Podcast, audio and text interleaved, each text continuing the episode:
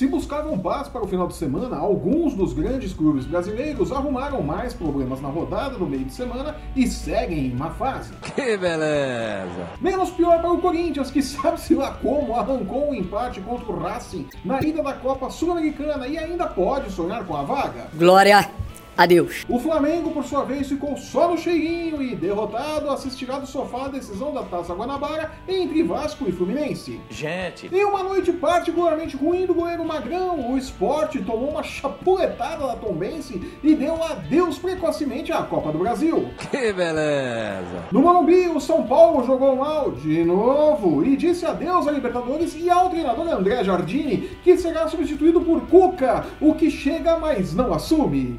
É claro que o São Paulo arrumaria um jeito de bagunçar mais ainda que já está bagunçado, não é mesmo?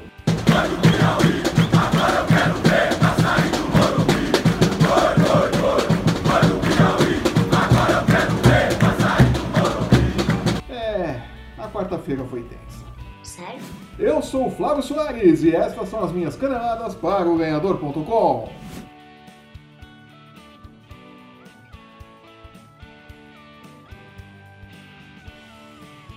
Culpando o gramado do Itaquerão pelos já rotineiros erros da defesa, falta, é claro, alguém explicar a influência do gramado nas bolas alçadas pelo alto e que a defesa do Corinthians não corta nem se tivesse 22 zagueiros na área, né? Se fosse um time só com zagueiro, eles continuariam não cortando as bolas aéreas, né? Não sei qual a influência do gramado nisso, mas enfim. A gente errou muito passe devido ao, ao gramado também. A reimplantação do gramado que foi feita, não sei o que aconteceu. Aham, Cláudia, senta lá. De todo modo, apesar da gritante culpa do gramado e da total falta de identidade do time, o que já serve para colocar dúvidas sobre as reais qualidades de Fábio Carilli, É, será que é tudo isso mesmo? Gustavo, o atacante moldado nos braços afetuosos de Rogério Ceni, Rogério Senna é chato pra por isso. salvou o timão de mais um vexame ao arrancar a fórceps um empate em 1 a 1 contra o Racing da Argentina no duelo de ida da primeira fase da Copa Sul-Americana.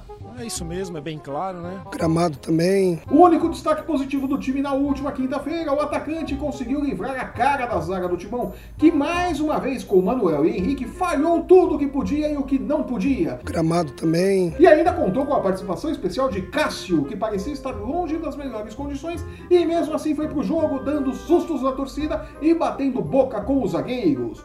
O que aliás mostra que Cássio é um espírito muito mais evoluído do que eu, por exemplo, porque se eu estivesse em campo no lugar tinha jogado minhas chuteiras na cabeça do Henrique ainda no primeiro tempo e terminava o jogo de meias. Nossa! Já são nove jogos oficiais do Timão na temporada e não há sinais de melhora na equipe. Carilli preso às suas titices. e até o tempo de treinabilidade que a mesma equipe tem. É, eu te entendo, professor. Segue insistindo nos mesmos erros. Henrique titular, Sornosa fora de posição e a obsessão por dois jogadores agudos abertos nas pontas que ele não tem no elenco. Gente! E pior, ele quer tanto atletas abertos nas pontas que procuram o drible, mas deixa no banco o único jogador no elenco que faz essa função, Cleison. E não cabe aqui a gente discutir os defeitos e as virtudes de Cleison, Jogadoraço. mas sim a falta de lógica do treinador em pedir um jogador como ele e mantê-lo no banco de reserva.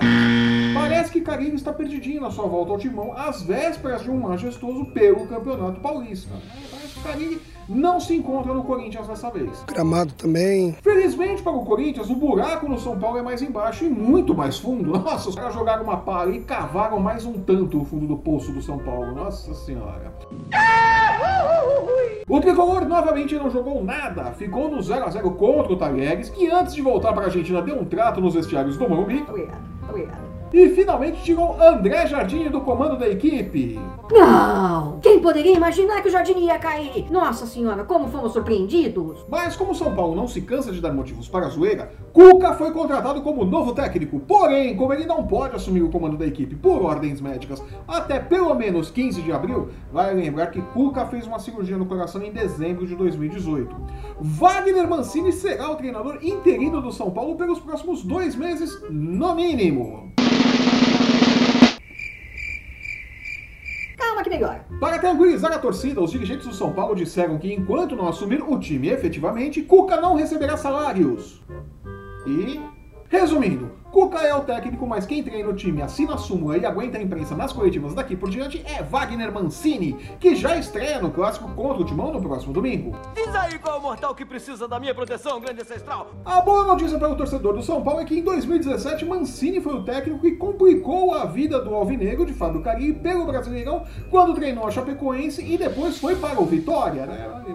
Mancini começou o ano na Chapecoense e terminou lá no Vitória. Não, continue acreditando no, no estilo dele. E aproveitando que demos uma subida no mapa do Brasil, o esporte criou muito, mas a falta de pontaria de seu ataque, aliada a uma atuação simplesmente desastrosa do goleiro Magrão, Sério? acabou com o sonho do time na Copa do Brasil e colocou a Tombense pela primeira vez em sua história na segunda fase da competição após uma merecida vitória por 3 a 0.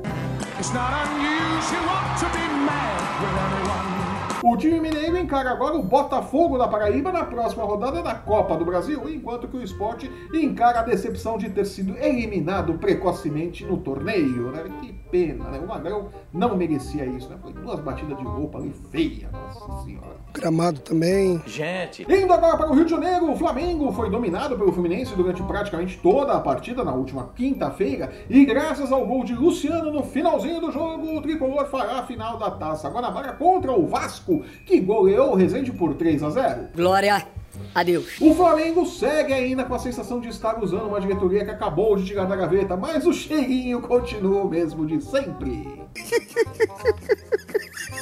Pessoal do Flamengo deve me odiar quando eu falo isso. Vasco e Fluminense vão à final da Taça Guanabara no primeiro turno do Campeonato Carioca neste domingo no Maracanã. E ainda me recuperando da decepção que foi assistir a tantos jogos ruins esta semana no Brasil, vou ficando por aqui. Eu sou o Flávio Soares e estas foram as minhas caneladas para o Ganhador.com.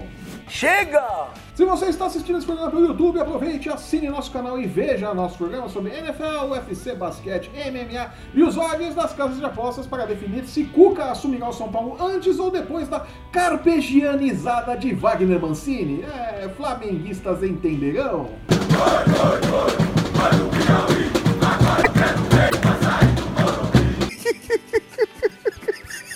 No post que acompanha este vídeo você encontra os links para seguir o ganhador no Facebook, no Instagram e no Twitter. Acesse o ganhador.com e não perca nossas dicas e palpites para os jogos da rodada nas principais competições esportivas do mundo. Eu volto na próxima terça-feira comentando o majestoso da crise entre corintianos e são paulinos e a final da Taça Guanabara. Até lá! Tchau.